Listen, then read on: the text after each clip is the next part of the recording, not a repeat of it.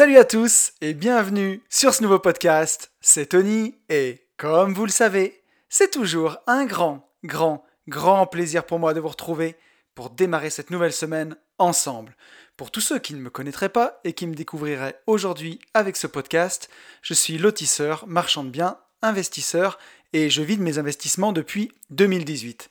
J'écris un livre qui s'appelle Riche de liberté dans lequel je vous explique comment réussir à atteindre votre indépendance financière en faisant de la division foncière, en faisant des divisions de terrain.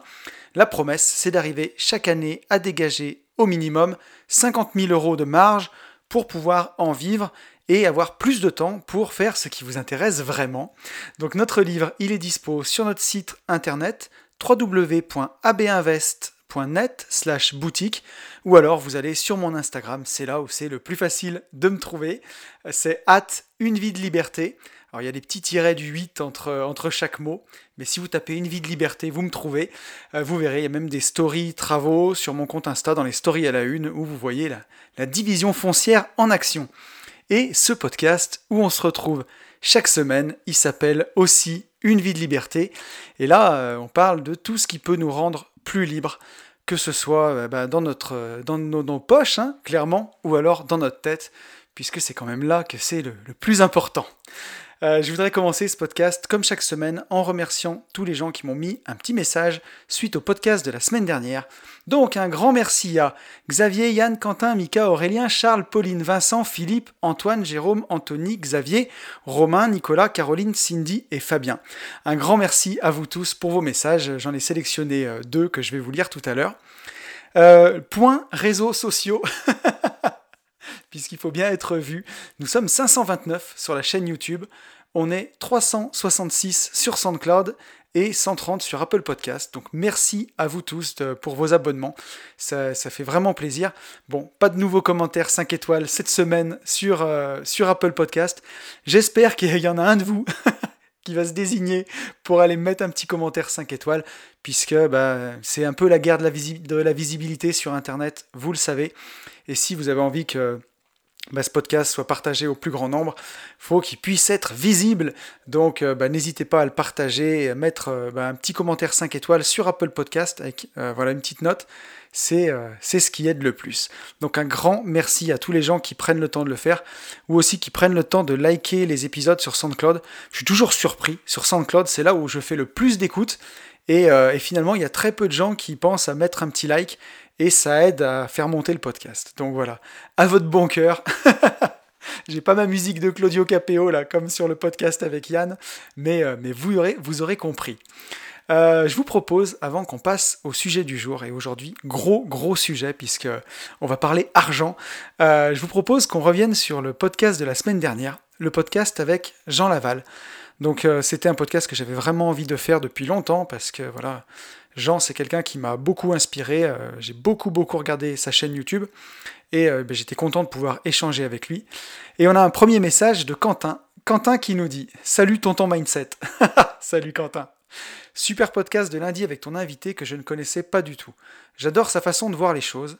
L'histoire est belle, tu l'écoutais quand tu voulais quitter la rat race et maintenant tu enregistres un podcast sur la liberté avec lui. Tout vient à point qui sait attendre. À plus Tony. Bah, merci à toi, Quentin. Merci à toi, mon pote. Ça fait très plaisir. Euh, effectivement, euh, tout vient à point qui sait attendre. C'est ce que je vais retenir de ton message. Et, euh, dans la vie, voilà, on ne peut pas tout avoir tout de suite. Parfois, c'est long. Et surtout, bah, quand on a envie d'une vie plus libre et, de faire quelque chose qui, bah, qui, compte vraiment pour nous, quelque chose qui nous intéresse vraiment, le chemin pour faire ça, il peut souvent être vraiment très long, et moi, Dieu sait qu'il m'a paru long, surtout les dernières années, alors que paradoxalement, c'est là où je, m'en approchais le plus. Mais quand même, la vie, euh, elle fait preuve d'une belle ironie, mais dans le bon sens du terme. Je me souviens à l'époque, j'écoutais Jean dans ma voiture, j'essayais de faire mon maximum pour économiser à bloc sur mes revenus, continuer mes investissements pour pouvoir être libre. Et je me disais, bah, quand tu seras libre, euh, tu pourras enregistrer un podcast. Je me rappelle même qu'à l'époque, je m'entraînais à parler tout seul dans ma voiture pour voir si j'étais capable de tenir 3-5 minutes à parler tout seul pour voir si je pourrais faire des podcasts. Et c'est sûr, quelques années, bah, enregistrer un podcast avec Jean, j'ai l'impression que c'est des petits signes, tu vois, c'est des, petits signes d'ironie à ma vie d'avant en disant, tu vois, euh, bah on a réussi, quoi. et tout vient à point qui sait attendre. Et c'est sûr que, je dis souvent ça, mais si tu fais des efforts aujourd'hui, bah, le toi du futur, dans 5 ans, remerciera énormément le toi du passé d'avoir fait ça. Ce qu'il faut se dire quand on économise, quand on épargne, quand on passe du temps euh, dans ce qu'on fait, on n'est pas en train de ne pas profiter dans l'instant présent, on est en train de, bah, de construire les fondations pour être heureux pour le soi du futur. Ça, c'est hyper, hyper, euh, hyper puissant. Donc, merci beaucoup à toi, Quentin, pour ton message. J'ai aussi un message d'Aurélien. Aurélien qui me dit Salut Tony, un grand bravo pour le podcast avec Jean. Je viens juste de finir la petite partie qui me manquait. Que dire à part que c'est une dose d'inspiration exceptionnelle Ça fait du bien d'entendre ce genre de parcours. Et je ne sais pas, mais il a quelque chose quand il parle qui fait que tu as confiance directe. Je pense qu'il devrait monter une secte, il aurait du succès. Je ne sais pas si sa chaîne YouTube, je crois pas qu'on puisse assimiler ça à une secte quand même. Non, mais il a 300 000 personnes sur YouTube, donc c'est quand même pas rien. Ça, c'est une certitude. Et effectivement, euh, je suis d'accord avec toi. Je trouve que Jean, c'est quelqu'un qui inspire la confiance. Quand il parle, tu sens qu'il est vrai en fait, et euh, qu'il porte pas un masque, qu'il n'est pas en train de se travestir. D'ailleurs, on l'a vu pour son parcours, il parle des choses sans travestir la réalité, en disant vraiment comment ça s'est passé pour lui, euh, et que, on va dire que son parcours a bien tourné par aussi le fait du hasard et des, chances, et des chances de la vie. Euh, et, ce matin, d'ailleurs, ça me fait penser, on enregistrait un podcast euh, avec Yann pour les gentlemen investisseurs, et, justement, on se faisait cette réflexion-là, quelle était la part de chance, en fait, dans la réussite? Et on a souvent tendance à la surestimer, je pense. Elle est toujours mince, hein. c'est souvent le travail qui fait tout, mais euh, la chance est non négligeable, elle est toujours là. Et je pense qu'en tout cas, Jean, il a vraiment fait, ce qu'il y a à retenir de ça, c'est qu'il a vraiment fait ce qui lui plaisait dans la vie, ce qui l'intéressait, il se faisait plaisir, il n'a même pas réfléchi au départ à la façon de monétiser ça. C'est dire un peu le, comment dire, la candeur et même l'absence de calcul qui avait derrière tout ça. C'est pour ça que c'était fait avec le cœur. Et, euh, Idriss Aberkan dit ça souvent, et je le répète aussi, que voilà, quelqu'un qui, euh, qui fait quelque chose qu'il déteste, bah, parfois peut être rentable, mais pas souvent. Euh, en tout cas, une personne rentable, comment dire, une personne rentable n'aime pas forcément ce qu'elle fait, mais une personne qui fait ce qu'elle aime est toujours rentable. Et ça, ça prend du temps, parfois, d'être rentable en faisant ce qu'on aime, mais au final, si on lâche pas, on finit toujours par être rentable, par trouver une rentabilité. Euh, et c'est ce qu'il faut, hein, parce qu'on va pas vivre d'amour et d'eau fraîche. Enfin, ça serait chouette, mais il faut quand même qu'il y ait de l'argent qui rentre euh, à la fin du mois. Euh, et, donc voilà, il faut que ça finisse par payer. Mais quand on fait ce qu'on aime, ça finit toujours par payer. Et ça, j'en suis convaincu. Et du coup, je vais vous donner ce que moi j'ai retenu de ce podcast, vraiment la phrase que j'ai retenue. Et je pense que ça s'est vu un peu pendant le podcast. C'est cette phrase en anglais que Jean nous a donnée qui est Don't waste your time chasing butterflies, mend your garden and the butterflies will come. Donc ne perds pas ton temps à chasser les papillons, prends soin de ton jardin et les papillons viendront. Je crois que c'est un mantra à vraiment garder en tête parce que je trouve ça ultra puissant. Euh, ça peut marcher pour tout. Si tu es célibataire, que tu veux trouver quelqu'un, soit tu peux te mettre euh, sur tous les réseaux ou sortir en boîte ou dans tous les endroits pour essayer de trouver quelqu'un, ou soit tu peux prendre soin de ta vie, de ta propre vie, de ce qui compte vraiment pour toi, construire un univers qui te ressemble et qui te plaît, et euh, la personne qui te correspond viendra. Ça, c'est d'une évidence même. Euh, et c'est vrai pour tout. Ça peut être vrai pour le, pour le travail. ça peut être vrai pour, bah, pour plein de choses dans la vie, pour les amis, pour les proches, pour ce qui nous intéresse. Euh, voilà, même pour l'argent. Ne perds pas ton temps à essayer de chercher, chercher l'argent partout. Prends soin de tes affaires. Fais tes affaires avec passion. Fais tes affaires avec amour, avec intérêt. Et l'argent viendra. Et je trouve que cette phrase est hyper puissante et qu'elle marche vraiment pour tout. Et elle va me permettre d'enchaîner parfaitement sur le sujet du podcast euh, de la semaine, puisque euh, le sujet, bah, vous l'avez vu avec le titre du podcast, c'est comment devenir riche? Là, on est bien clickbait, bien putaclic. Mais le bouquin dont je me suis inspiré pour faire ce podcast, qu'on va analyser aujourd'hui, c'est comme ça qu'il s'appelle, hein. Comment devenir riche.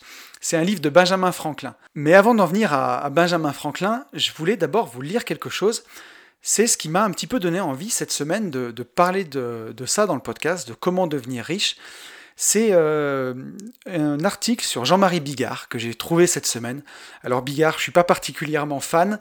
J'ai vu qu'il y avait un peu une polémique en ce moment euh, autour de lui, donc je veux pas parler de ça, ni de l'artiste, ni de, la polémique. C'est surtout dans, ce qu'il a écrit, en fait. Il, ne peut plus travailler avec le Covid et il se retrouve ruiné. Et c'est ça qui m'a choqué parce que je me suis dit comment quelqu'un comme lui, qui est célèbre depuis euh, tout petit. Moi, je me rappelle, quand j'étais gamin, je voyais Bigard à l'émission La Classe. Alors, ça ne nous rajeunit pas, mais ça doit dater, je sais pas, 88, 89, j'en sais rien. Donc, ça fait 32 ans qu'il est à la télévision, qu'il fait des spectacles, qu'il fait, qu'il est partout. Et euh, comment, au bout de seulement 6 mois d'inactivité, il peut être ruiné? Comment c'est possible? Et euh, justement, ben, je vais vous lire un petit peu son, message, et ça va nous permettre d'enchaîner sur le sujet du jour. Euh, donc, euh, ce que j'ai vu dans l'article, Jean-Marie Bigard nous dit Je suis comme un cheval dans un box à qui on interdit de sortir depuis 7 mois sans avoir gagné un centime d'euro, en étant en train d'emprunter, de taper un pote pour finir le mois. Je dis non, c'est pas possible. Avec le nombre de gens qui me suivent, la puissance de feu que j'ai sur scène, le pouvoir que j'ai de rendre les gens heureux, tout d'un coup on me supprime ça.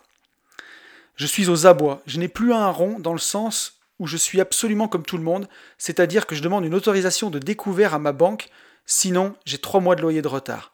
Je ne veux pas pleurer, je suis encore dans ma position de milliardaire en n'ayant plus rien. Si tu me demandes 500 euros, je vais aller les chercher au distributeur.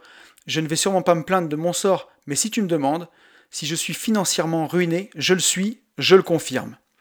Donc euh, bah déjà, là, ça me paraît euh, hallucinant quand, quand j'ai lu ça. Euh, donc ça fait certes, ça fait 7 mois qu'ils ne travaillent pas, comme beaucoup beaucoup de gens en France, les restaurateurs, il y a beaucoup de gens qui ne peuvent pas travailler pour qui c'est très compliqué. Mais tout le monde n'a pas la même capacité d'épargne, tout le monde n'a pas gagné autant d'argent. Pour un restaurateur, c'est voilà, mettre euh, beaucoup d'épargne, beaucoup d'argent de côté pour pouvoir tenir dans les moments difficiles, c'est peut-être pas évident, surtout si on s'est lancé il n'y a pas longtemps. Mais là, ça fait 32 ans qu'ils gagnent beaucoup d'argent. Alors comment c'est possible bah, d'arriver dans, une euh, une, situation pareille en fait. Et euh, Jean-Marie Bigard, là, dans, le, dans ce petit mot, nous dit euh, Je suis comme tout le monde, je demande une autorisation de découvert à ma banque. Alors, j'espère que tout le monde ne finit pas ses mois à découvert parce que c'est vraiment pas facile à vivre. c'est des situations qui sont précaires et qui sont très très compliquées. Et surtout, ben, en gagnant autant d'argent, là, il se compare au commun des mortels qui gagne 1500 balles. Il y a quand même, il y a quand même un écart, quoi. Et je pense que vraiment la, critique, c'est l'éducation financière, tout simplement. On peut gagner énormément, énormément d'argent si on n'a pas d'éducation financière, si on n'a pas les bases de la culture financière de l'argent. Bah, souvent, ça finit mal. Euh, et, plus on gagne d'argent, plus ça peut finir mal. Et pour finir avec l'article, Jean-Marie Bigard nous dit c'est dur parce qu'il y a des gens, par exemple, comme Gérard Jugnot ou d'autres qui me critiquent. Donc c'est là où euh, c'est démarré la polémique. On a dit qu'on rentrait pas là-dedans, mais et Bigard continue à dire il continue à tourner des films, il pète dans la soie, mais moi, si je ne vais pas avec mes 100 kilos de bidoche sur scène et que le préfet n'accepte pas que je joue devant 2000 personnes, il m'affame. Je suis ma seule et unique source de revenus. Si je ne travaille plus, je ne gagne plus d'argent, et au bout de six mois, eh bien tu claques du bec. Donc là, bah, il s'en prend à tout le monde. C'est voilà, enfin, c'est pas Gérard Jugnot qui mange dans sa gamelle, euh, clairement. Enfin, je veux pas rentrer dans la polémique, ça, je m'en fous. Mais euh, pour moi, en termes d'argent, on peut s'en prendre qu'à soi-même. L'argent, il l'a gagné, il l'a dépensé de la façon dont il a souhaité bon, mais aujourd'hui, voilà, six mois sans salaire et il a plus rien. On le voit, il dit qu'il peut pas payer son loyer. Ça fait 32 ans qu'il travaille et euh, il a encore un loyer, il est encore locataire. C'est les choses que je vois, moi, à travers euh, ces phrases-là. Et, euh, et, surtout, à la fin, il dit Je suis ma seule et unique source de revenus. Si je ne travaille plus, je ne gagne plus d'argent. Et c'est là où on voit que ben, malgré le fait de, gagner des montants pareils, des, grosses sommes, d'avoir joué au Stade de France partout, d'avoir encaissé beaucoup d'argent, ben, il dépendait d'une seule et unique source de revenus, c'est-à-dire lui. Et si cette source de revenus-là, elle est coupée, ben, il n'y a plus rien. Donc on voit qu'on peut gagner même énormément d'argent et être précaire quand même. Et donc tout ça, je pense que c'est quelqu'un de, bonne foi, Jean-Marie Bigard, et il est très populaire, très aimé. après, on aime son humour, on n'aime pas. Moi, c'est pas trop ma tasse de thé, mais, euh, mais peu importe, c'est, pas le sujet. Le sujet, c'est de dire que on a beau voilà, gagner énormément d'argent, si on n'a pas l'éducation financière qui va en face, bah, ça peut faire des catastrophes. Et, euh, c'est ce qui va nous amener sur le podcast du jour. Donc, euh, le livre de Benjamin Franklin, Comment devenir riche. Alors, je me suis dit, bah, vu que je vois des choses comme ça tous les jours et à tous les niveaux, des gens qui. Il y a des footballeurs aussi qui ont gagné des sommes faramineuses, qui se retrouvent sans rien, des comédiens, des chanteurs, des gens qui ont gagné au loto, ou même euh, des gens du quotidien qui, qui gagnent des salaires bien corrects et qui au final se mettent dans la merde, pas possible. Bah, comment on peut aider ces gens-là? Comment on peut contrer ça? Comment on peut faire? Parce que clairement, c'est pas en donnant plus d'argent que le problème se résout. Euh, c'est d'abord en s'éduquant financièrement. Après, plus d'argent, forcément qu'on va pas cracher dessus. Mais euh, c'est au départ, euh, c'est pas plus d'argent qui va résoudre le problème. Au contraire, souvent, ça l'aggrave. et c'est là où il faut faire attention. Donc, euh, donc voilà, j'avais ce livre dans ma bibliothèque de Benjamin Franklin. J'en avais déjà parlé une fois sur le podcast. C'est un livre qui est vraiment excellent, qui a presque 300 ans et qui regorge de, bah, de conseils super intéressants. C'est un tout petit livre. Et avant de, de, rentrer vraiment dans le vif du sujet de ce bouquin, on va se dire pourquoi on écoute Benjamin Franklin. Après tout, pour la plupart des gens, Benjamin Franklin, on ne le connaît pas. On sait vaguement qu'il est américain. On peut à peine situer à quelle époque il a vécu. Donc Benjamin Franklin, il est né en 1706, il est mort en 1790, donc à l'âge de 84 ans. Et pourquoi on l'écoute, ce garçon? Bah Parce qu'il a eu un parcours exceptionnel. Il est parti de rien, et pour l'époque, donc il a vécu il y a presque 300 ans, hein, euh, il a fait une fortune considérable. C'était le dernier d'une famille de 17 enfants. Alors, je vous laisse imaginer 17 gosses, à quoi ça doit ressembler. Ça doit être quand même assez impressionnant. Donc il était le dernier. Il est devenu imprimeur, ensuite inventeur, donc il, a eu un parcours vraiment exceptionnel. Il a inventé le, poêle à bois réglable, donc ça, ça a été une, invention euh, vraiment qui a révolutionné l'époque. Il a inventé le paratonnerre, c'était un vrai problème euh, à l'époque, la foudre qui tombait partout. Et il a résolu un, un gros problème de l'époque avec le paratonnerre. Puis ensuite, il est devenu diplomate, philosophe, et en plus de tout ça, il était pompier. Donc voilà, assez impressionnant. Et euh, il a vécu 10 ans en France aussi, euh, dans la fin de sa carrière, quand il est devenu diplomate. Et Benjamin Franklin, c'est aussi le père fondateur des États-Unis par excellence. C'est le seul qui a signé les trois documents fondateurs des États-Unis, qui sont donc la Déclaration d'indépendance, le Traité de Paris et la Constitution américaine. Donc quand vous parlez de Benjamin Franklin aux États-Unis, c'est euh, le père fondateur des États-Unis. On verra un tout petit peu plus loin tout à l'heure comment il a été récompensé. Euh, et, ce garçon, bah, il a eu une ascension sociale exceptionnelle pour l'époque. Vraiment, c'est un modèle de réussite euh, par le travail et la discipline. Aux États-Unis, en tout cas, c'est celui qu'on nomme pour euh, caractériser le rêve américain, vraiment. il a beaucoup mis en avant la frugalité, l'assiduité au travail, la nécessité d'épargner. Et il a consacré une énorme partie de sa vie, vu qu'il a fait fortune, après à aider la communauté. Euh, en fait, il a, il a pu se retirer des affaires à l'âge de 42 ans. Il a fait fortune dans l'imprimerie, donc il est devenu rentier. et ensuite, il a essayé vraiment d'aider les gens du mieux qu'il a pu. Il disait d'ailleurs à l'époque, je pense que le meilleur moyen de faire du bien aux pauvres n'est pas de leur rendre la pauvreté moins dure, mais de les en sortir. Et donc, comment il a fait pour faire ça? Eh bien, il a essayé de donner le plus d'éducation financière possible. Voilà. Et ça nous revient un petit peu sur le, début du podcast avec ce pauvre Jean-Marie Bigard qui euh, voilà qui peut pas travailler, donc il peut pas faire ce qu'il aime pour l'instant, mais qui euh, bah, a peut-être pas suffisamment préparé des périodes comme ça, s'est peut-être pas rendu compte, et, euh, que voilà et que bah, le, le retour à la pauvreté, on a beau avoir gagné des millions, en 7 mois, il peut être vraiment très très rapide. Euh, et, voilà, et Benjamin Franklin, lui, voulait sortir bah, les gens de la pauvreté. Pas leur la rendre moins dure, mais vraiment les en sortir. Ça, c'était beau. Et, euh, bien sûr, Benjamin Franklin a été récompensé puisqu'il a sa tête sur tous les billets de 100 dollars aux États-Unis. Donc, le plus gros des billets américains, bah, vous verrez, c'est la tête de Benjamin Franklin qui a dessus, pour ceux qui, euh, qui n'y avaient pas fait attention. Et à l'époque, on disait même de lui qu'il était tellement différent des autres diplomates poudrés paré d'or et de rubans qu'on aurait pu le prendre pour quelques fermiers prospères. Voilà, donc il a, il a fait fortune en étant frugal, en épargnant, il est vraiment parti de zéro. et il était voilà bah, complètement différent des autres personnes de son époque. Ça a été, on, a peut-être du mal à se rendre compte aujourd'hui, mais une ascension sociale énorme hein, de finir dernier d'une famille de 17 enfants, enfin de démarrer sa vie dernier d'une famille très modeste de 17 enfants, faire fortune, une fortune colossale à 42 ans, être inventeur, être philosophe, être diplomate, être le père fondateur des États-Unis, c'est quand même assez incroyable. Et donc il a une, phrase célèbre qu'il a inventée que tout le monde connaît aujourd'hui, c'est Time is money, le temps c'est de l'argent. Voilà, vous le saurez, ça c'est de Benjamin Franklin. Euh, et voilà. Et, quelle chance on a aujourd'hui, puisque bah, Benjamin Franklin a écrit plusieurs livres à l'époque, et euh, notamment un petit recueil qu'on peut euh, se, procurer aujourd'hui pour quelques euros euh, sur Amazon ou ailleurs. Je crois que je ne l'ai même pas payé 5 balles le livre. Et un livre qui recèle ses secrets, bah, tous ses secrets. C'est, ça a été compilé, il écrivait des almanachs à l'époque. Donc un almanach, pour ceux qui ne le savent pas, c'est un espèce de calendrier où dessus il y a les éphémérides, le lever du soleil, le coucher de la lune et ainsi de suite, les équinoxes et euh, des, petites, euh, comment dire, des comptines ou euh, des dictons, des choses comme ça. Il écrivait ça, et ceux qui l'écrivaient, Benjamin Franklin, ils étaient très orientés sur, bah, sur l'argent, sur la façon de gérer l'argent, parce qu'il était passionné de ça. Il, était, il avait vraiment envie bah, d'aider les gens avec l'éducation financière. Et donc, c'était disséminé tout au sein des almanachs, et ça a été compilé dans ce petit bouquin, tout, tout ce qui parlait vraiment d'argent.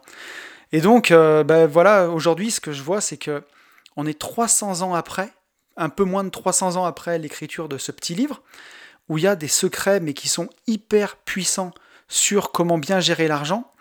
On a la chance d'avoir ça pour quelques euros. Et malgré tout, ben, on voit encore des gens qui ont pu gagner des sommes énormes, être quand même dans la merde, quoi. Et euh, financière. Et c'est, ben, ça fait mal parce qu'on se dit que le savoir, il est là. Euh, et, que c'est hyper puissant. Donc on a énormément de chance d'avoir cet ouvrage. Et c'est ce qu'on va faire, on va en parler euh, aujourd'hui, puisque moi bah, je l'ai lu plusieurs fois. Et dedans j'ai relevé huit choses surpuissantes vraiment à propos de, bah, l'argent et de la façon justement de, bah, comme le dit Benjamin Franklin, de comment devenir riche quand comme lui on part de, de zéro quoi. et donc on va, voir ensemble ça euh, tout au long de ce podcast, ces huit choses-là au travers des citations du bouquin. Donc je vais essayer de vous les lire du mieux possible, puisque ça reste un peu du, vieil anglais euh, traduit en français, mais, euh, et on va les commenter ensemble. Donc la première leçon que je vois qui, qui sort vraiment de ce livre, c'est économiser. Voilà, économiser. C'est disséminé partout dans le bouquin. J'ai choisi la phrase qui le dit le plus facilement. Et Benjamin Franklin nous dit L'art d'acquérir des richesses réside principalement dans l'économie. Les hommes ne sont pas tous aussi qualifiés pour gagner de l'argent, mais il est dans le pouvoir de chacun de pratiquer cette vertu. Donc voilà, là Benjamin Franklin nous dit que tout le monde n'est chaque homme n'est pas les hommes ne sont pas égaux devant leur facilité à gagner de l'argent. Quelqu'un qui va par exemple chanter magnifiquement, ben voilà, il va peut-être arriver à gagner, à monétiser son talent bien plus que quelqu'un qui n'est pas doué euh, spécialement dans quelque chose. Mais par contre, ces deux personnes-là, tous les deux, ils ont le pouvoir d'économiser. Et l'art d'acquérir des richesses, c'est ce qu'il nous dit. Donc, ça vient de quelqu'un qui a fait fortune et qui nous dit que ça passe par l'économie au départ. Et on le sait parce que les problèmes d'argent ne peuvent pas être résolus par plus d'argent. C'est comme si euh, voilà, votre baignoire, elle fuit et vous continuez de la remplir, la remplir au maximum. Si elle fuit, elle fuit. Il faut d'abord réparer la fuite et après, une fois qu'elle est bien étanche, on la remplit. Euh, et, ça, bah, voilà, souvent les gens pensent que chaque fois qu'ils vont gagner plus d'argent, avoir une augmentation de salaire par exemple, leur vie va s'améliorer. Mais en fait, leur niveau de revenu, leur niveau de dépense, pardon, s'adapte toujours à leur niveau de revenu. Ce qui fait que bah, on monte, on monte, on monte, et c'est sûrement ce qui a dû se passer pour ce pauvre Jean-Marie Bigard, c'est qu'on adapte son niveau de vie à son niveau de revenu, et si on n'a pas pris de précautions pour multiplier ses sources de revenus, et que la source de revenus principale s'arrête, bah, de l'autre côté, on s'est habitué à vivre avec un niveau de vie tellement énorme que c'est la misère et que bah, en quelques mois, euh, bah, tout peut être, euh, toutes les fondations, tout ce qu'on avait essayé de construire peut vraiment être mis, euh, mis à mal. Donc voilà, donc Benjamin Franklin nous rappelle en premier, la première leçon du livre, c'est l'art d'économiser à bloc et que c'est à la portée de tout le monde. Et en en parlant avec tous les investisseurs autour de moi et pas autour de moi, mais avec mon ami Yann, avec qui on a le podcast des Gentlemen Investisseurs, avec Alison par exemple, qu'on a interviewé il y a quelques temps. Alison, son Instagram c'est Vivre de l'immobilier ou avec Maxime aussi, son Insta c'est Il est libre Max, avec qui on va faire un podcast très bientôt.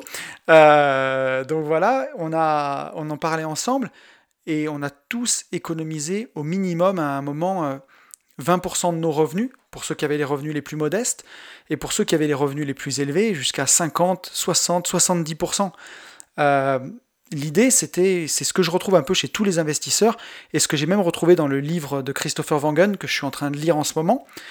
Il gagnait 3000 euros, il vivait avec 1500. Il mettait de côté 5000 euros par mois. Euh, pardon, il mettait de côté 1500 euros par mois, la moitié de son salaire et il vivait avec 1500. Et voilà, et je vois beaucoup, beaucoup de ce trait commun chez les investisseurs qui ont réussi, c'est qu'à un moment, ils se sont mis à vivre avec beaucoup moins.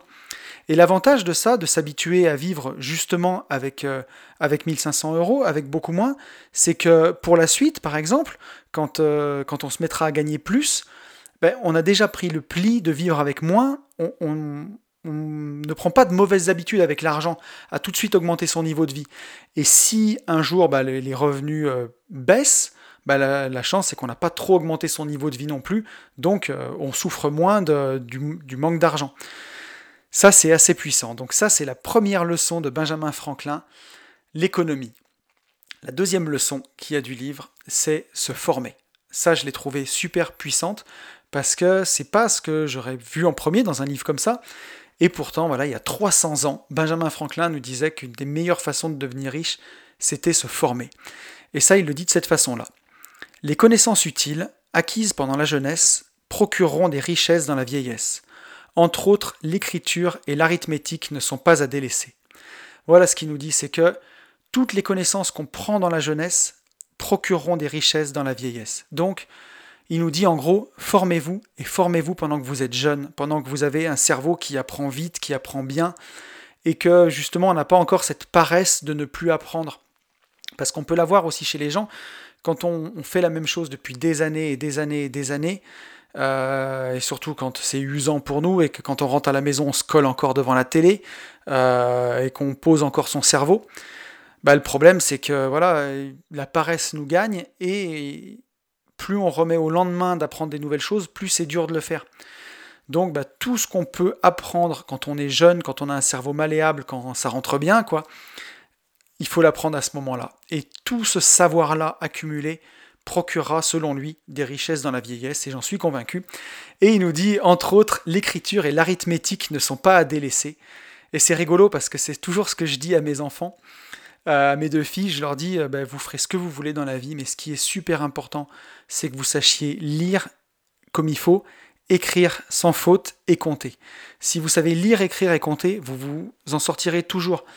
Moi, j'en suis la preuve, j'ai fait un diplôme d'ingénieur en génie physique et aujourd'hui, euh, je vis de mon immobilier, je suis marchand de biens, je suis lotisseur, je bosse pas dans mon diplôme. Mais dans cette école-là, j'ai eu la chance d'être bien formé pour bien apprendre à compter, Aujourd'hui, pour moi, faire des bilans de travaux, des choses comme ça, ça va assez vite. Et, euh, je pense que c'est grâce à cette formation-là.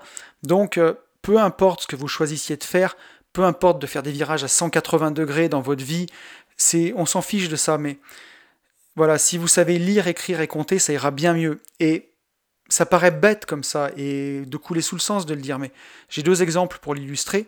C'est que je suis euh, assez présent sur les groupes Facebook d'immobilier et récemment, j'ai vu quelqu'un qui posait une question sur un groupe Facebook, et c'était hallucinant, quoi. La question était pleine de fautes d'orthographe. Donc euh, le, le, ça de ça va, c'est euh, euh CCDA écrit SA, ça va SAVA. Euh, derrière, combien, combien doit-on avoir de côté à 36 ans, je crois qu'il demandait. Et de côté, au lieu d'être marqué et accent aigu, de côté, c'était euh, COTER. Voilà. Le, participe, au lieu d'être le participe le verbe était à l'infinitif. Ça, c'est des règles de grammaire de, base. Alors, on me dira ce qu'on veut, que voilà, il ne faut pas juger, discriminer sur l'écriture, mais malheureusement, euh, quand on écrit avec beaucoup, beaucoup de fautes, euh, on se discrimine tout seul. Alors, je vais être bien compris dans ce que je dis. Je suis, je fais des fautes, voilà, j'en fais et, et j'essaye d'en faire le moins possible et j'essaye de faire de mon mieux. Mais euh, ça fait partie aussi du respect quand on écrit sur un forum ou sur Facebook, d'essayer de faire une phrase avec, qui commence par une majuscule, avec un sujet, un verbe, un point d'interrogation à la fin quand c'est une question, et d'essayer de faire le moins de fautes possible. Et s'il y en a une dedans, c'est pas grave.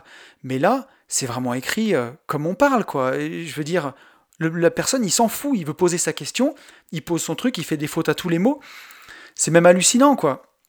Et, euh, et, je pense que c'est dommage de trouver des excuses à mort à des gens comme ça, qui, écrivent comme ça. Enfin, c'est mon avis en tout cas, mais il vaudrait mieux les encourager à faire des efforts et à, et à avancer là-dedans parce que bah là aujourd'hui c'est un message sur un post Facebook, mais imaginez que la même personne découvre demain un immeuble de rapport avec une super renta et veuille faire une offre de prix. Et il balance une offre de prix écrite comme ça eh ben on peut blâmer la société euh, qui juge sur l'écriture, on peut blâmer qui on veut. Mais moi, si je reçois une offre de prix écrite comme ça, peut-être que oui, la personne derrière, en fait, elle est millionnaire et qu'elle n'a pas besoin de financement et qu'elle a réussi dans les affaires et qu'elle voilà et qu'elle a plein d'argent et que c'était le meilleur dossier que j'aurais pu avoir. Mais tout de suite, la première chose que je vais avoir, c'est euh, je vais faire un mouvement de recul en me disant oh, oh, oh c'est quoi ça? C'est écrit n'importe comment. Et je suis convaincu qu'une personne qui et un self-made man euh, qui s'est fait tout seul, qui a réussi euh, et qui pourtant n'avait pas beaucoup d'éducation, n'est pas beaucoup allé à l'école, ben, il va pas faire ce genre d'erreur-là. Il va faire corriger euh, sa lettre par quelqu'un, par son gamin ou par son conjoint ou par un pote pour qu'il n'y ait pas de faute, justement s'il sait qu'il en fait beaucoup, pour mettre toutes les chances de son côté. Donc je trouve que ça c'est une fausse excuse de dire ça, parce que la personne qui sait qu'elle a des lacunes, elle est aussi consciente que malgré tout ces choses-là sont importantes et elle le fera corriger. Donc je pense que ça c'est primordial. Et la deuxième chose, ça c'était pour l'écrire compter, c'est euh, pour le pour écrire pardon, pour euh, la partie compter. J'ai vu euh, sur Facebook dernièrement quelqu'un qui demandait la rentabilité de son immeuble parce qu'il n'était pas capable de la calculer. Et euh, il la demandait là, puisque euh, son application pour calculer les rentabilités était en panne, donc il n'était pas capable de le faire. Et là, il y a quelqu'un qui lui explique, qui lui dit c'est pas compliqué. Tu prends ton loyer multiplié par 12 mois, le nombre de mois de l'année, tu le divises par le prix de l'immeuble, et tu multiplies par 100. Ça te fait un pourcentage, c'est le pourcentage de renta. Et le gars lui écrit ah, Je veux pas savoir, je veux pas savoir, je m'en fous, je suis nul en maths, j'y comprendrai jamais rien. Mais c'est pas possible, quoi. Et là, on peut pas mettre ça sur le dos des maths ou quoi. Là, c'est juste euh, une multiplication et une division. Faut pas déconner. Il y a un moment. Enfin, c'est pas possible, quoi. C'est juste pas possible. Et si on veut être un investisseur qui se respecte, il faut arriver à brancher n'importe qui qui branche un peu son cerveau est capable de comprendre une rentabilité, une multiplication et une division. Et, euh, voilà, donc euh, Benjamin Franklin disait ça, et je pense qu'il a pas tort. Ça peut paraître enfoncer des portes ouvertes, ça peut paraître couler sous le sens, mais euh, voilà, si tu veux réussir à être libre dans ta vie, être vraiment libre, et que ce soit pas quelqu'un qui commande pour toi, bah, bien écrire et bien compter, c'est vraiment la base et ça t'aidera parce que si tu sais pas compter comme il faut, tu vas faire confiance à des gens que tu penses qu'ils savent compter, genre ton banquier ou ton comptable, mais, euh, mais voilà, mais t'es pas maître. Alors que si tu sais compter, tu peux vérifier, tu peux le faire et tu, tu, tu te feras pas rouler dans la farine. Donc voilà, la formation est vraiment importante et elle évite bien des bêtises. Euh, et, pour terminer ce petit paragraphe sur la formation, Benjamin Franklin nous dit L'école de l'expérience coûte cher, mais les sots n'en connaissent pas d'autres. Ben voilà, l'école de l'expérience coûte cher, c'est-à-dire que si t'es pas formé, tu vas au combat euh, comme ça, ben ça coûte cher, mais voilà, les sots, les, ben, les imbéciles, ils en connaissent pas d'autres, c'est-à-dire qu'ils veulent pas apprendre et euh, ben, c'est la vie qui leur apprend en mettant des claques. Alors bon, des claques, on en prend aussi quand on est formé. C'est bien ce que je veux dire, hein, bien entendu. Et, euh, et, donc, ben, si on se forme, on en prend un peu moins, peut-être. Allez, on passe à la troisième leçon du livre, qui est respecter le temps. Et, euh, et ça, j'ai trouvé ça hyper puissant, puisque, puisqu'on va le voir plus tard, ça va parler d'argent. Hein. Mais avant de respecter l'argent, ben, respecter le temps. Et ça, c'est hyper important. Et là, Benjamin Franklin nous, nous écrit Ce qui peut être fait, fais-le dès aujourd'hui. Celui qui veut avancer dans le monde doit avancer dans ses affaires. Faire l'après-midi ce qui aurait pu être fait le matin, ce n'est pas seulement de la mauvaise organisation, c'est aussi de la paresse. Donc là, Benjamin Franklin nous dit de ne pas procrastiner. Et ça, euh, bah on s'en doutait quand même un peu. Mais, euh, mais par-dessus tout, c'est de respecter le temps. Et ça, euh, ça, je trouve ça super puissant parce que j'avais fait un podcast là-dessus où je vous disais, bah, n'oubliez jamais qu'on n'a pas le temps. Et ça, j'ai besoin de le dire et d'enregistrer un podcast là-dessus parce que c'est moi qui en ai le plus besoin de l'entendre souvent. C'est que voilà, parfois, si les choses sont importantes, il faut les faire pour soi. Et il ne faut pas repousser sans cesse ce qui est important pour nous. Et, euh, et ne pas oublier qu'on n'a pas le temps. Et surtout, pour moi, il y a eu des périodes de ma vie où j'avais vraiment pas le temps. Euh, quand j'étais dans ma quand je faisais 70 heures de boulot par, par semaine, j'avais plein envie de faire plein de choses, et notamment ces podcasts. Mais je pouvais pas, j'avais pas le temps. Et aujourd'hui que j'ai plus de temps, bah, par respect pour le moi du passé qui n'avait pas de temps, je veux pas gâcher le temps que j'ai aujourd'hui. Parce que ce serait comme une insulte en fait. Ce serait comme insulter la personne de l'époque qui n'avait pas le temps. Et aujourd'hui, j'en dispose de plus et je l'exploite pas. Mais ça serait une honte, quoi. Donc voilà, et je pense que c'est ce que nous dit Benjamin Franklin ici. Alors bien sûr, on enveloppe toujours ça. enfin, on n'est pas des robots, on n'est pas des machines. Il y a forcément des moments où ça va pas aller. Il y a forcément des journées qu'on va perdre parce qu'on n'a pas le goût, parce que parce qu'on est triste ou parce que bah, y a rien qui va. Mais et on est des humains. Mais le but, c'est que pour les personnes qui sont pas formées ou qui n'ont pas conscience de ça, une journée pourrie, elle peut se transformer en une semaine pourrie. Nous qui avons conscience de ça, le but c'est que le jour où on se lève du mauvais pied ou c'est une journée pourrie, bah, ça reste une journée pourrie ou une demi-journée pourrie. Après, pour les maîtres, ça devient une heure pourrie, ou dix minutes pourrie, ou une seconde pourrie, et après on repart au boulot. Moi, j'en suis pas encore à ce niveau, mais ça peut vite se transformer en une demi-journée ou une journée foutue. Et le but, c'est que d'avoir conscience de ça et de se dire qu'on respecte le temps et voilà qu'on foute pas en l'air une semaine, quoi. Euh, ensuite, Benjamin Franklin nous dit Le chemin de la fortune dépend principalement de deux mots l'assiduité pardon, et la frugalité c'est-à-dire ne gaspiller ni temps ni argent, mais faire le meilleur usage des deux. Si vous aimez la vie, ne dilapidez pas le temps, car c'est de cette étoffe qu'est faite la vie. Oh, c'est beau quand même. C'est tellement ça, ben c'est ce que je disais tout à l'heure. C'est que voilà, si on aime la vie, il ben faut pas dilapider son temps, le perdre quoi. Alors ça ne veut pas dire faire une balade en forêt et lire un bouquin, c'est pas perdre son temps. Hein. C'est pas ce que je veux dire. C'est, c'est le dilapider n'en fait rien du tout. Le passer typiquement devant des, émissions à la con devant la télé, c'est dommage parce que parce que voilà, c'est si on aime la vie, on n'a pas le droit de faire ça. Et c'est ce que je disais tout à l'heure. Quoi. J'y pense souvent moi quand j'ai des moments plus soft aujourd'hui par rapport au moment où j'ai manqué de temps. Ce que j'ai fait dans mon téléphone, j'ai toujours une liste des choses importantes à faire que je veux faire et quand je vois que j'ai une après-midi où justement bah, j'ai un rendez-vous qui s'est annulé et j'ai rien, bah, je prends cette liste. Alors j'ai des choses qui. des gros projets, mais j'essaye d'avancer un petit peu sur le projet. Voilà, sur un des projets, j'essaye d'avancer un petit peu. Et c'est pas de, travailler tout le temps. Hein. Quand je dis respecter le temps, on en parlera un petit peu plus loin dans le podcast. Mais euh, c'est peut-être de, de, bosser un petit moment, une heure sur quelque chose. Bah, au moins, c'est une heure de gagner plutôt que d'avoir perdu toute l'après-midi. Donc euh, c'est vraiment ce qui transpire dans le livre. Là j'ai pris quelques phrases, mais, euh, mais c'est vraiment ce qui transpire dans le livre, de respecter le temps. Et il y a une phrase qui était trop longue que j'ai pas pu mettre, mais Benjamin Franklin nous dit qu'il y a trop de gens qui pensent qu'ils auront le temps, mais qu'on ne sait pas de quoi demain sera fait, et peut-être que demain on n'aura pas le temps, justement. Peut-être qu'aujourd'hui on est, valide et qu'on peut travailler et accumuler euh, de l'argent pour investir, pour investir pour notre avenir. Peut-être que demain, malheureusement, il peut arriver un accident de la vie et on n'est plus les mêmes capacités physiques de faire ce qu'on peut faire aujourd'hui. Et ça, c'est puissant.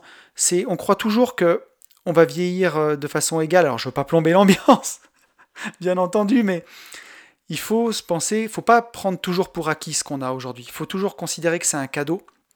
Et donc, c'est pour ça qu'on ne peut pas attendre et qu'il faut faire les choses. Parce que ce que tu pouvais peut-être penser pouvoir faire toute ta vie, peut-être que demain, tu pourras plus le faire. Donc, il faut le faire dès aujourd'hui. Voilà. Donc ça, c'était la troisième leçon de respecter le temps. Et là, on a une quatrième leçon qui est, on y vient, respecter l'argent. Et ça, je pense que c'est aussi une des plus puissantes euh, pour devenir riche, comme le, au sens de Benjamin Franklin. Et là, Benjamin nous dit, ne dédaigne ni la perte minime, ni le gain minuscule. Les taupinières, quand elles s'accumulent, deviennent des montagnes. Évalue la moindre petite dépense et ne gaspille rien un penny épargné longtemps deviendra au bout du compte une livre. Et là, c'est hyper puissant parce que juste dans cette petite phrase, il y a énormément de choses. Donc là, il nous dit ne dédaigne ni la perte minime, ni le gain minuscule. Ben, c'est l'importance de tout considérer, que toutes les dépenses comptent, en fait. Toutes les dépenses comptent. Et il nous dit pas d'être radin, mais il y a les mots, hein, évalue et gaspille. Il nous dit pas ne dépense rien. Il dit évalue la moindre petite dépense. C'est-à-dire que toutes ces petites dépenses qu'on peut faire au quotidien, ben, de les évaluer avant de les faire. Est-ce que j'en ai vraiment besoin ou pas? Et euh, ne gaspille rien, voilà, ne pas gâcher les choses. Donc là, il y a une grosse différence entre l'économie et la radinerie. Et Benjamin Franklin, c'était pas du tout quelqu'un de radin. Au contraire, il a donné énormément pour la communauté. Il a consacré sa vie à aider la communauté. Que ce soit en inventant un poêle à bois à l'époque, ça paraît ridicule aujourd'hui, mais à l'époque, on se chauffait au bois. Tout le monde se chauffait au bois. Et lui, il a fait monter le rendement de ses poêles énormément. Peut-être qu'avant les rendements étaient de 20 ou 30%, il les a fait monter à 70 ou 80%. Il a permis de faire des grosses économies aux gens, de se chauffer vraiment très bien. Avec le paratonnerre, il a fait des beaux cadeaux énormes à la communauté. Il était pompier. Donc, on ne peut pas dire que c'était quelqu'un de radin. Pas du tout. Au contraire, c'était quelqu'un d'extrêmement généreux. Il a beaucoup aidé la communauté, mais il est d'abord devenu riche à 42 ans pour avoir du temps ensuite pour aider les gens. Et je vous rappelle sa phrase du début, hein. je pense que le meilleur moyen de faire du bien aux pauvres n'est pas de leur rendre la pauvreté moins dure, mais de les en sortir. C'est vraiment quelqu'un qui avait à cœur d'aider les gens. Euh, et, voilà, donc je suis très, je suis très tatillon sur ces différences entre économe et radin parce que c'est la principale critique des gens qui vont dire ah mais t'es un radin parce que tu dépenses rien. Alors qu'en fait on n'est pas en train d'être radin, on est en train d'être généreux pour la personne qu'on sera plus tard, pour les gens qui seront autour de nous. Une fois qu'on est indépendant financièrement, on peut être généreux en argent, on peut être généreux en temps, on peut être généreux en tout. Si vous avez quelqu'un de votre entourage qui a besoin d'assistance, si vous n'avez pas à vous lever tous les matins pour un travail, vous pouvez l'aider au quotidien. Vous pouvez faire plein de choses. Mais voilà, il faut d'abord être riche et après on peut être vraiment généreux. Alors, je vois venir plein de gens. Me faites pas dire ce que j'ai pas dit. On peut être généreux tout de suite, bien entendu. Mais vous avez, vous avez compris quoi. Si vous donnez tout ce que vous n'avez pas, ben voilà, vous aurez moins que rien à la fin. Donc voilà. Mais, euh, mais donc dans, ce, dans cette phrase, il nous dit d'abord ça. Ensuite, il nous dit aussi un, penny épargné longtemps deviendra au bout du compte une livre. Et ça, c'est hyper puissant parce que là, Benjamin Franklin nous parle de la magie des intérêts composés. Et voilà, si un penny est épargné longtemps, ben avec les intérêts composés, en étant investi, il va grossir, grossir, grossir, grossir. Il faut bien se dire que chaque euro que vous faites rentrer dans votre armée, dans votre épargne, ben dans votre armée personnelle, il va travailler pour vous là. Toujours, il va travailler, travailler pour vous ramener encore plus d'euros. Et, euh, et quand il nous parle de toutes ces petites dépenses, je sais que mon, camarade Yann, qui anime le podcast des Gentlemen Investisseurs avec moi, est très à cheval sur ces petites dépenses du quotidien, les Uber Eats et, et tout ça. Et voilà, et il a raison, puisque 3 bah, euros par jour, c'est 1000 euros par an. 1000 euros. 30 euros par jour, et 30 euros, c'est le prix d'un repas au resto euh, et, quelques bricoles, c'est 10 000 euros par an. Donc voilà, il faut avoir conscience de toutes ces petites dépenses-là. Et là, Benjamin Franklin ne nous dit pas n'en fais plus, il nous dit évalue. Voilà, est-ce que c'est important pour toi? Est-ce que tu as raison de le faire? Est-ce que -ce c'est important? Donc ça, c'est très très très très intéressant. Et euh, pour finir ce, ce petit mot sur l'argent, il nous dit une petite voie d'eau fait périr un grand navire. Et là, on en revient à l'exemple de la baignoire. Voilà, bah, s'il y a des fuites, on a beau la remplir, ça va pas marcher. Et une petite voie d'eau fait périr un grand navire. Bah, c'est voilà, si euh, si vous dépensez à tout va, c'est pas d'ajouter plus d'argent, plus d'argent qui solutionnera vos problèmes d'argent. Il faut d'abord boucher les fuites, d'abord boucher les trous, régler les fuites, et ensuite ça ira mieux. Donc euh, bah, ne négligez rien vis-à-vis de l'argent. Ça, c'est la leçon de Benjamin Franklin sur l'économie. Euh, ensuite, on continue. Il nous parle de la puissance du crédit. Ça, ce sera la leçon 5. Alors, pour tous les investisseurs immobiliers, celle-là, vous la connaissez. Mais, euh, mais voilà, la puissance du crédit. Il nous dit comme ça, Benjamin Franklin nous le dit de cette façon. N'oubliez pas que le crédit est de l'argent. Si un homme ne retire pas de mes mains l'argent que je lui dois, il m'en donne l'intérêt, c'est-à-dire tout ce que je peux en faire pendant qu'il me le laisse. Cela s'élève à une somme considérable quand un homme a un grand crédit et sait en faire bon usage. Donc voilà ben, la puissance du crédit quand on sait quoi faire de l'argent. Alors là, bien sûr, c'est la puissance du crédit, pas pour acheter une voiture ou un canapé, mais pour acheter de l'immobilier, par exemple. Euh, voilà, un homme qui a un grand crédit et sait en faire bon usage, et c'est notre nerf de la guerre pour les investisseurs immobiliers, c'est d'arriver bah, à s'endetter un maximum pour acheter des biens immobiliers, des actifs qui nous rapportent de l'argent, qui vont nous permettre bah, de, développer notre patrimoine, de rembourser ces mêmes crédits plus vite. Mais c'est ça qui permet de gagner de l'argent, de s'enrichir. Et ça, c'est puissant. Donc là, Benjamin Franklin, dans cette phrase, il nous rappelle la puissance du crédit quand on sait quoi faire de l'argent. Déjà il y a 300 ans. Euh, il continue en nous disant Il vaut toujours mieux payer comptant les objets qu'on achète, parce que celui qui vend à crédit s'attend à perdre 5% en mauvaise créance. Augmente donc d'autant le prix de ses marchandises sur tout ce qu'il vend à crédit. Et ça, c'est très puissant. Euh, on le voit, hein, le crédit pour l'immobilier ou pour des choses qui rapportent de l'argent, ok. Mais là, sur les objets qu'on achète, il nous dit déjà qu'il vaut mieux les payer comptant. Parce que voilà, celui qui vous les vend, il sait que peut-être il y a des gens qui ne le payeront pas, donc il augmente déjà de fait ce qu'il va vous vendre. Et ça, c'est hyper puissant. On le voit, euh, moi j'en ai eu l'exemple euh, cet été, puisque j'ai acheté un canapé pour, pour une de mes LCD. Et je me souviens, sur place, ce canapé, il était affiché à 800 euros, si je dis pas de bêtises, voilà, c'est ça. Et, et la personne là-bas me dit qu'il peut me le faire en 10 fois sans frais. Donc c'est-à-dire 80 euros par mois pendant 10 mois. Et je lui dis non mais je veux pas ça, pour moi ça c'est un crédit. Il me dit mais non, c'est pas un crédit, euh, monsieur Poncet, puisque voilà, votre canapé, euh, vous le payez en 10 fois le même prix. Et je lui dis oui mais si je vous le paye cash aujourd'hui, tout de suite, est-ce que euh, vous me faites un prix? Et là le gars m'a dit ah bah oui, si vous l'emportez tout de suite, je vous le laisse à 700 euros, je vous fais 100 euros.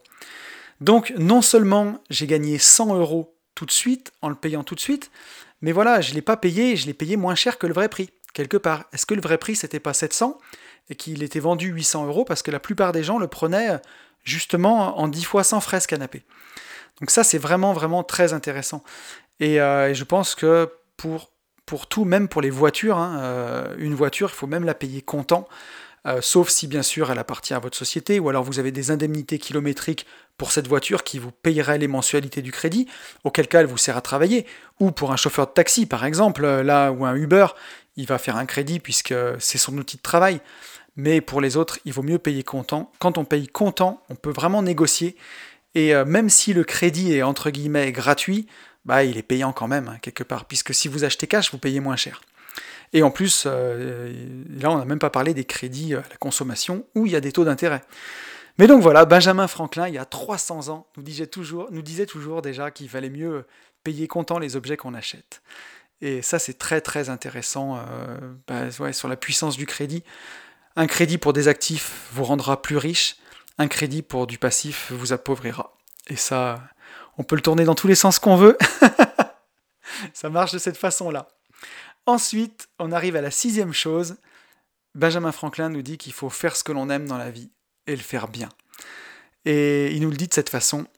Quelques calculateurs politiques on comptait que si tous les individus des deux sexes voulaient travailler pendant 4 heures par jour à quelque chose d'utile, ce travail leur suffirait pour se procurer les choses les plus nécessaires et les agréments de la vie. Le besoin et la misère seraient bannis du monde, et le reste des 24 heures pourrait être consacré au repos et au plaisir. Qu'est-ce qui occasionne donc autant de misère? C'est que beaucoup d'hommes et de femmes travaillent à des choses qui ne sont ni utiles, ni agréables, et consomment avec ceux qui ne font rien les objets de première nécessité, recueillis par des gens utilement laborieux. Donc cette phrase, elle est longue, mais elle nous dit des choses qui sont hyper, hyper puissantes. Euh, Benjamin Franklin nous dit que voilà, si, euh, si les gens travaillaient seulement 4 heures par jour à quelque chose d'utile pour eux, ben voilà, ce travail il serait suffisant pour les rendre heureux et ils pourraient consacrer le reste des 24 heures, donc 20 heures, au repos et au plaisir. Et donc, ben voilà, qu'est-ce qui occasionne tant de misère? C'est que beaucoup de femmes et d'hommes travaillent à des choses qui ne sont ni utiles ni agréables. Typiquement des bullshit jobs. Euh, et ça, bon, je le dis souvent, mais euh, rentrer des tableaux, des chiffres dans des tableaux Excel qui ne servent à rien, et, c'est le, mal de notre époque. On a inventé énormément, énormément de bullshit jobs. Je vais vous donner un exemple. J'ai commandé une cuisine Ikea pour un studio, bah, pour le même studio que le canapé d'ailleurs. Et cette cuisine Ikea, euh, comme c'était dans une rénovation, j'avais la TVA à 10%. Mais chez Ikea, on paye la TVA à 20% et ensuite on monte un gros gros dossier pour se faire rembourser la TVA, les 10% d'écart. Et le dossier prend aujourd'hui 10 mois à être traité. Alors je ne vous dis pas 10 mois à l'échelle d'une vie. Et il y a tout un service qui s'occupe de ça, qui passe un temps colossal à faire ça. Euh, et ils mettent 10 mois à traiter les dossiers, pour vous dire quand même. Euh, pour rembourser 10% de TVA. Donc moi, dans ma cuisine, ça représente 174 euros. Et l'autre jour, j'ai passé 38 minutes au téléphone pour récupérer 174 euros que je reverrai seulement dans 3 mois, puisque je suis dans la liste. Mais il suffirait peut-être, tout simplement quand on achète la cuisine, de faire remplir tout de suite les papiers et faire payer la TVA tout de suite à 10%, parce que je ne crois pas que c'est en collectant 10% de plus sur toutes les TVA des cuisines et en les faisant travailler sur les marchés qu'ils arrivent à gagner de l'argent, Ikea, ils n'ont pas besoin de ça. Mais aujourd'hui, bah, ils collectent de l'argent qu'ils rendent, ils payent des gens pour traiter les dossiers, alors que si on faisait payer tout de suite seulement les 10% de TVA, on réglerait tout le problème. Et malheureusement, la personne que j'avais au téléphone, elle avait un bullshit job un job qui sert à rien. Ça ne sert à rien. Si d'un côté on paye et de l'autre côté on rend, si on paye le juste prix au départ, on supprime tous ces services, on supprime ces 10 mois d'attente, on supprime pardon ces 10 mois d'attente et on supprime aussi son boulot. Et donc, ben voilà, le pauvre vieux, chaque jour il rentre chez lui en ayant l'assurance qu'il fait un métier qui ne sert à rien. Et, euh, et, je trouve ça triste pour lui parce que la personne que j'ai eue au téléphone était hyper agréable, mais, mais ça, ça rend fou. Et ça, c'est un des mots de notre époque, je pense. Et voilà, et son travail n'est pas agréable parce qu'il se fait insulter toute la journée au téléphone.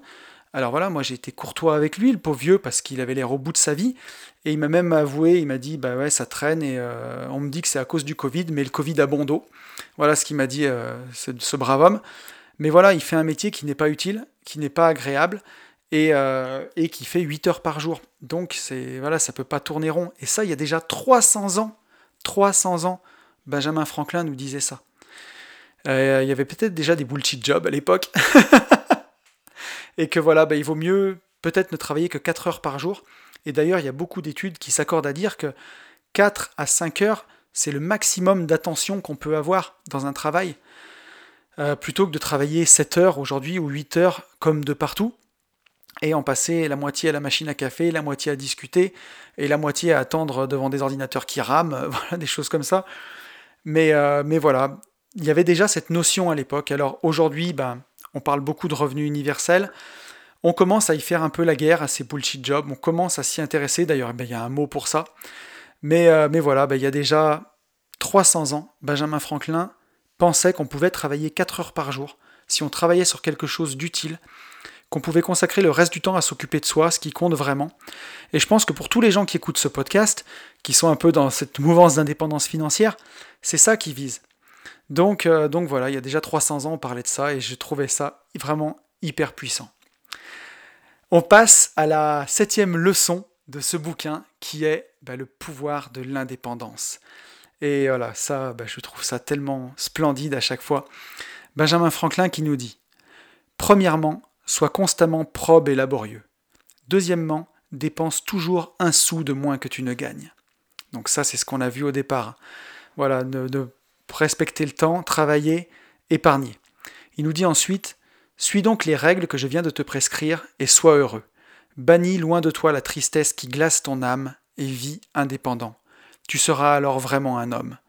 Tu ne détourneras point la vue à l'approche du riche, ni tu ne seras humilié d'avoir peu, quand les enfants de la fortune marcheront à ta droite.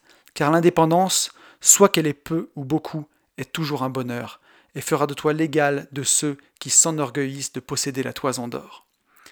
C'est splendide, c'est splendide. Je vais, on va essayer de décrypter cette phrase, mais euh, c'est ce que nous dit Benjamin Franklin, c'est que quand on marche, qu'on est indépendant, ben, bannis la tristesse qui glace ton âme et vis indépendant, tu seras alors vraiment un homme. Moi, c'est vraiment ce que j'ai ressenti quand je me suis occupé de mes propres affaires, quand je bâtissais bah, mon indépendance financière, quand je bâtissais mes investissements. C'est vraiment ce que je ressentais, quoi. Euh, une grande joie, une grande joie de marcher sur ce, sur ce chemin-là. Et, euh, et même si c'est à 1500 euros de cash flow, bah, c'est une joie parce qu'on le gagne tout seul, on le fait tout seul, sans patron, sans, salariés. Alors forcément, on a des locataires qui sont comme des clients parce qu'on leur propose des biens de qualité, mais, euh, mais ça vient de nous. C'est nous qui donnons l'impulsion, c'est nous qui donnons la flamme, euh, que ce soit avec son travail, avec, euh, avec n'importe quoi. Mais voilà, quand on est vraiment dans cette indépendance, ben, il y a vraiment cette joie derrière, j'ai trouvé. Et, et il nous dit ensuite, et ça c'est vraiment puissant, tu ne détourneras point la vue à l'approche du riche, ni tu ne seras humilié d'avoir peu, quand les enfants de la, fortune marcheront à ta droite. Car l'indépendance, qu'elle est peu ou beaucoup, est toujours un bonheur. Et ça, c'est magique parce que voilà, bah, petit cash flow ou gros cash flow, le bonheur est le même en fait. C'est le, fait d'avancer. Et quand euh, Benjamin Franklin nous dit tu ne détourneras point la vue à l'approche du riche, c'est que même si on est en face de quelqu'un qui a beaucoup de richesses, peut-être que ces richesses-là sont à crédit, et c'est un petit peu la différence entre être riche vraiment et paraître riche. Et, euh, voilà, elle nous dit que l'indépendance, il nous dit que bah, qu'elle est peu ou beaucoup, quoi. Gros cash flow, petit cash flow, c'est toujours un bonheur. Et ça fera de toi l'égal de ceux qui s'enorgueillissent de posséder la, toison d'or. Ben voilà, que la liberté vaut plus cher que l'argent, vaut plus cher que la richesse. Et cette indépendance, justement, euh, bah, elle, vaut, elle vaut plus que n'importe quelle richesse qu'on pourra nous exposer au visage. Et, euh, j'ai trouvé ça magnifique. Quoi. Même que cette richesse, elle puisse être euh, obtenue de, bah, de n'importe quelle façon, en fait. Euh, mais par rapport à une personne qui, bah, qui mettrait tout dans son apparat, tout dans les extérieurs, tout dans les signes extérieurs de richesse, voilà ce que je veux dire, j'ai trouvé mes mots. Et eh ben, celui qui marche sur le chemin de l'indépendance, petit ou gros cash flow, il n'aura jamais à rougir de quelqu'un comme ça. C'est ce que je retiens de cette phrase de Benjamin Franklin et je trouve ça magnifique. voilà. Vous connaissez mon amour de l'indépendance et euh, je trouve ça beau. Et encore une fois, je le répète, on peut être salarié et indépendant. J'en avais parlé dans un podcast justement sur le, plaidoyer pour l'indépendance. Mais euh, on peut être indépendant dans son poste de travail. Euh, on peut se rendre indispensable justement. et c'est ça qui est puissant ou on peut même être, euh, être salarié et à côté ben, développer son indépendance, construire son, ben, empire, construire euh, son propre chemin. Et c'est ça qui est beau. quoi. Et, euh, on en arrive à la dernière leçon de, de, ce livre, et une leçon que je trouve très importante et que, que je trouve très belle, c'est la frugalité. Et, et, ça, je trouve ça chouette parce qu'il nous rappelle plein de bonnes choses dedans. Il commence à nous dire, Benjamin Franklin, si vous achetez ce qui vous est inutile, vous ne tarderez pas à vendre ce qui vous est nécessaire. Et oui, et oui, et oui. Et, euh, ça, c'est assez rigolo parce qu'en ce moment, donc, je suis en train de bientôt déménager. Et, euh, je le vois, je, vends des meubles parce que je vais aller dans une maison qui est un peu plus petite que celle que j'ai actuellement, où je suis en location. Et, euh, et c'est marrant parce qu'il y a des canapés que j'ai achetés à l'époque. Par exemple, j'ai un canapé que j'avais payé cher ça n'a plus aucune valeur aujourd'hui. Je le mets sur le bon coin pour 100 euros, ça ne vaut rien. Quoi. Voilà un canapé que vous aviez acheté 1500, 2000 euros, 5, euh, 6 ans après, il vaut 100 euros. Ça vaut plus rien, rien du tout. Et, euh, donc voilà, ben, un canapé, on en a besoin hein, si on veut s'asseoir un moment pour, en profiter. Mais, euh, mais voilà, il faut toujours avoir ça en tête en fait, hein, que quand on achète quelque chose qui est inutile, alors là, il nous parle vraiment de, de choses d'apparat mais vous ne tarderez pas à vendre ce qui vous est nécessaire. C'est vraiment la différence aussi entre un actif et un passif. Ou alors pour d'autres choses, euh, je le vois en ce moment puisque je, suis en train de faire ma nouvelle RP, je suis en train de commander une cuisine. Et les cuisines, il y a tous les prix. Voilà, clairement, il n'y a pas de limite.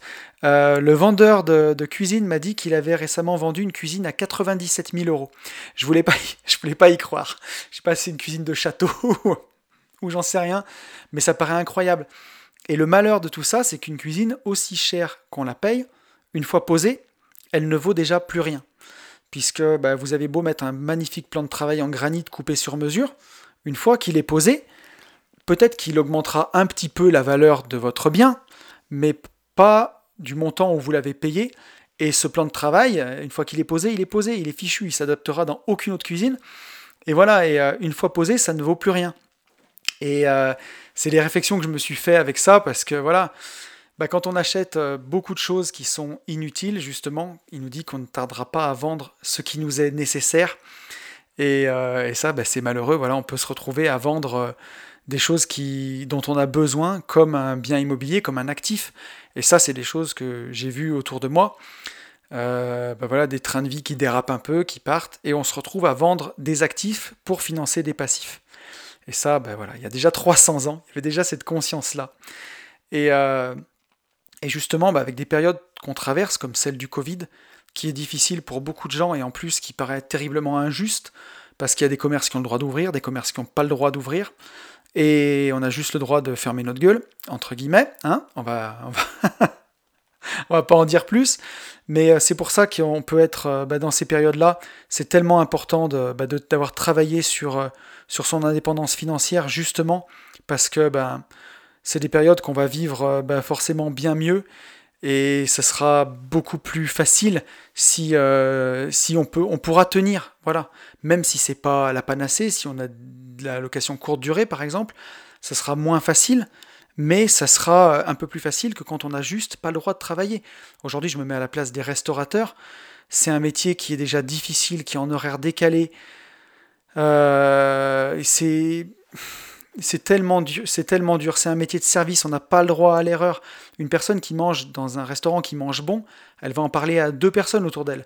Une personne qui mange dans un restaurant un jour où c'est pas bon, elle va en parler à dix personnes autour d'elle. Elle va même aller faire un commentaire sur internet. Donc c'est un métier qui est terriblement ingrat. Et en plus, aujourd'hui, on n'a pas le droit de. Les, voilà, les restaurateurs n'ont même pas le droit de travailler en ce moment. Donc, euh, donc c'est très, très difficile. Et si justement bah, on a atteint une certaine forme d'indépendance financière, peut-être si on est restaurateur, qu'on est propriétaire de son restaurant déjà, euh, ou qu'on n'est pas trop endetté, eh ben ça permet de, vivre de façon peut-être plus frugale pendant ce temps-là et de passer ces périodes-là plus sereines. Et on peut reprendre l'exemple de Jean-Marie Bigard qui a gagné des sommes sûrement colossales toute sa vie, et euh, tout l'empire qu'il a bâti, sur sa personne en tout cas, sur sa notoriété, peut être mis à mal en seulement 7 mois. Donc, euh, donc voilà, ben, Benjamin Franklin nous fait l'éloge de la frugalité. Et ça revient un petit peu sur ce qu'on disait sur le temps. on pense qu'on a le temps, que tout sera toujours pareil, on prend pour acquis ce qu'on vit aujourd'hui. Qui aurait cru aujourd'hui qu'il y a six mois, qui aurait cru, ou il y a même un an, pardon, qu'on doive mettre des masques dans la rue, que les restaurateurs ne pourraient pas travailler? Euh, aujourd'hui, c'est moins facile d'aller en visite, de faire plein de choses. Euh, il y a pas mal de bâtons dans les roues pour celui qui a envie d'avancer sur ce chemin-là. Donc c'est pour ça que quand on peut le faire, il faut le faire à fond, quoi. Voilà. Ensuite, euh, Benjamin Franklin nous dit L'orgueil de se parer est une malédiction. Quand vous en êtes atteint, consultez votre bourse avant de consulter votre fantaisie. L'orgueil est un mendiant qui crie aussi haut que le besoin et en est bien plus insatiable.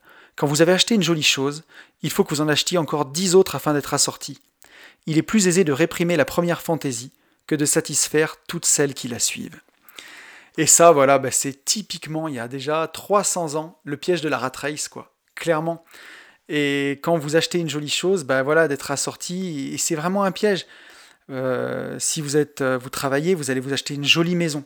Mais quand vous avez fait une jolie maison, il faut faire un joli jardin pour aller avec. Et souvent, les gens ne budgètent pas à l'extérieur. Donc on fait une jolie maison, et derrière, on est piégé parce qu'il faut faire un joli jardin, et on ne se rend pas compte à quel point ça peut coûter cher. Et puis derrière, une fois qu'on a fait un joli jardin, il faut mettre une jolie voiture dans l'allée. Et pour monter dans la jolie voiture, euh, il faut des jolies chaussures, et donc des jolis habits. Et une fois qu'on a des jolis habits, on achète une jolie montre, et ainsi de suite. Et, euh, pourtant, Dieu sait que j'aime les montres, mais, euh, mais voilà, il faut faire les choses dans l'ordre, il faut faire toujours attention à la surenchère dans la vie, en se disant qu'on veut être assorti. Moi, ce que je pense souvent, c'est qu'il faut voir ce qui est important pour vous, la chose qui est la plus importante. Ça peut être d'avoir une très belle maison. Ça peut être d'avoir une très belle voiture, je juge pas, il n'y a pas de problème. Ça peut être d'avoir une belle montre.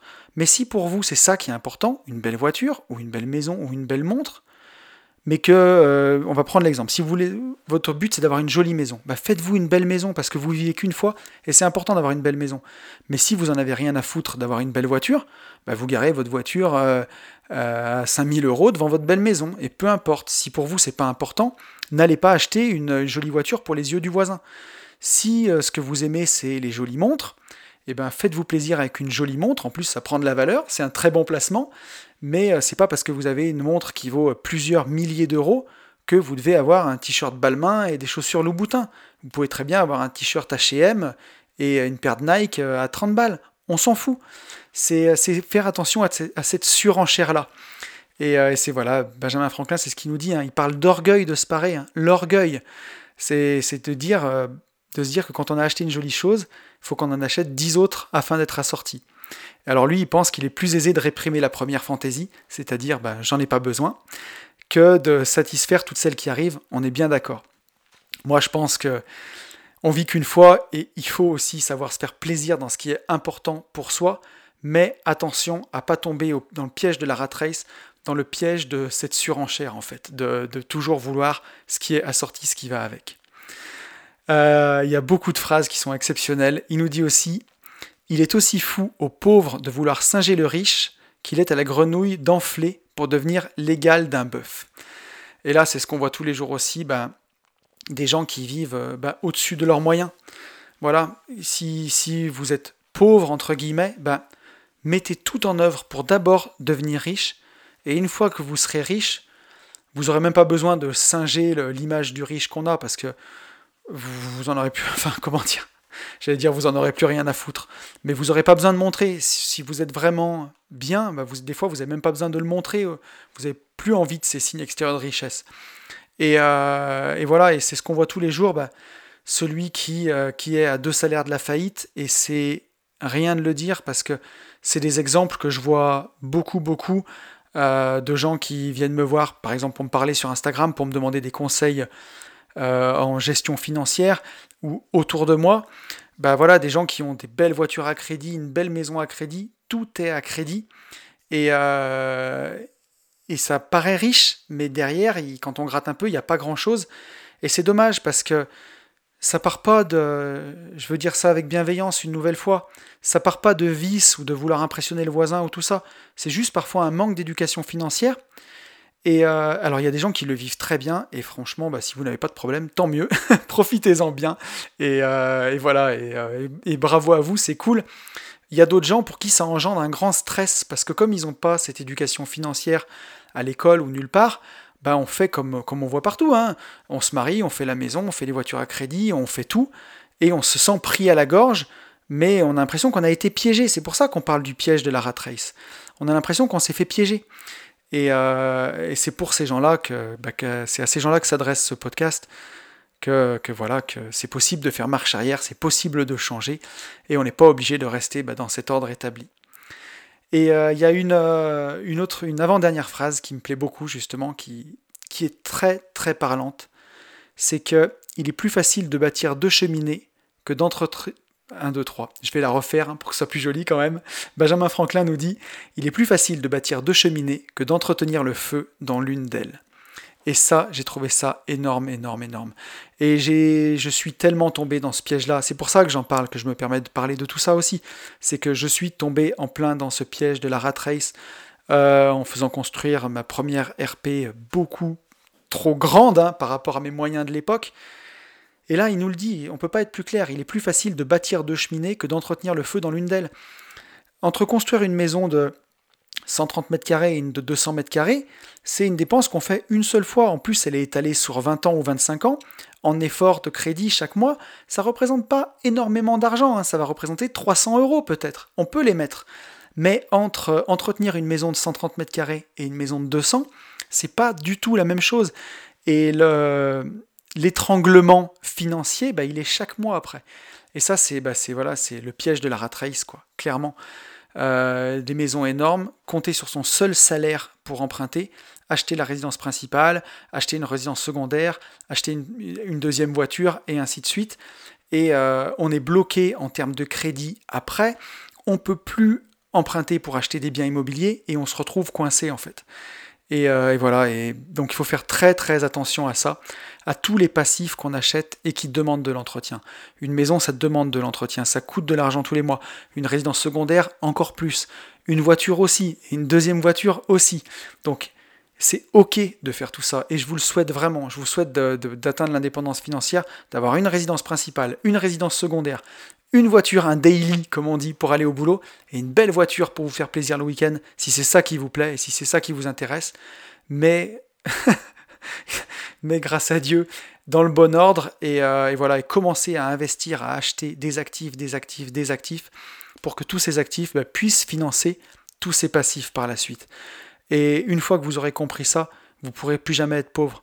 Euh, à moins de faire des grosses bêtises, mais voilà, c'est pas possible parce que même si par malheur vous vous retrouviez ruiné un jour, vous aurez toutes les cartes en main pour tout reconstruire.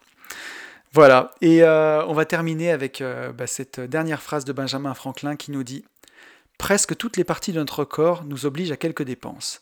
Nos pieds ont besoin de souliers, nos jambes de bas, Le reste du corps exige des habits et notre estomac une bonne quantité de nourriture. Quoique excessivement utile, nos yeux, quand nous sommes raisonnables, demandent l'assistance peu coûteuse de lunettes, qui ne peuvent pas beaucoup déranger nos finances. Mais les yeux des autres sont les yeux qui nous ruinent. Si tout le monde était aveugle, excepté moi, je n'aurais besoin de magnifiques habits, ni de belles maisons, ni de meubles élégants. voilà, ça c'est une dernière belle leçon de frugalité euh, de Benjamin Franklin que j'ai beaucoup aimé. Et voilà, donc c'est vrai qu'avant de faire une dépense, c'est bien de se poser la question si cette chose-là, elle nous plaît pour nos yeux ou pour les yeux des autres. Et même si c'est parfois un peu pour les yeux des autres, bah c'est bien d'en avoir conscience, au moins. Ça permet de savoir euh, pourquoi on le fait et si c'est important pour nous ou pas. Mais euh, voilà, Benjamin Franklin, en tout cas, lui, nous enseignait il y a déjà 300 ans. Il y a déjà 300 ans. Hein. Il s'en est passé des modes entre-temps, hein, mais de nous méfier du regard des autres. Voilà, nous en méfier parce qu'il nous fait faire des choses qu'on n'aurait peut-être pas fait nous, tout de suite, dans un premier temps. Voilà, écoutez, le podcast, je pensais faire un podcast de 45 minutes et je me retrouve tout seul à faire un podcast de plus d'une heure. Donc j'ai mal calculé mon coup, mais j'espère en tout cas que ça vous aura plu. Euh, voilà, que ça vous aura intéressé ces leçons sur comment devenir riche qui sont venues bah, tout droit du passé. Et je pense qu'ils sont vraiment pleines de bon sens. Je ne vais pas vous prendre plus de temps. Je vais vous souhaiter une très bonne semaine, je vais vous souhaiter le meilleur, je vais vous souhaiter de mettre en application toutes ces bonnes leçons du passé qui peuvent vraiment, je pense, nous aider à être heureux. Je vous souhaite le meilleur et vous le savez, je vous souhaite, par-dessus tout, de vivre libre.